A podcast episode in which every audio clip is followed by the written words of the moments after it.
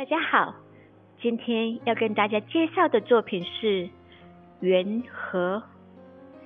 台湾的猕猴原生种分布于有海平面至海拔三千公尺以下的地区，在日本则为外来种，分布于伊豆大岛、大根岛、和根山线北部等等。从一九四零年起，陆陆续续从动物园等观光设施逃脱，成为日本的外来种。在中山大学社区发现的台湾猕猴。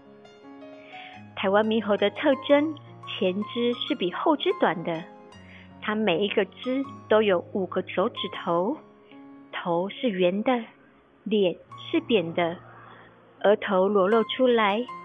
它的脸呈现了淡紫色，有时候深，有时候浅，随着每一只猕猴的不同而有所差异，所以台湾原住民将其分为白脸与红脸。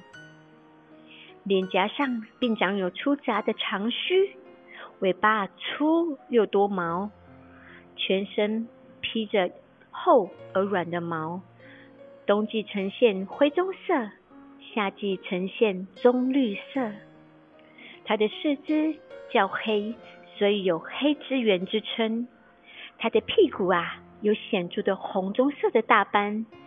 一般而言，雌性的猴体型较雄性的小，颜色也比较淡。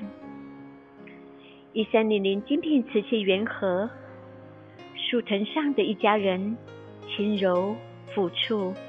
溢满亲昵的爱，林间偶然可见台湾猕猴家族穿梭，有些蹲踞，有些正嬉戏玩耍。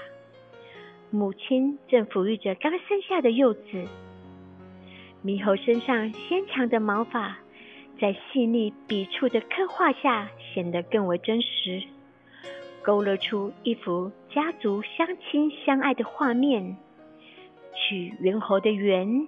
与圆满的圆同音异义，期盼一家人能和乐圆满。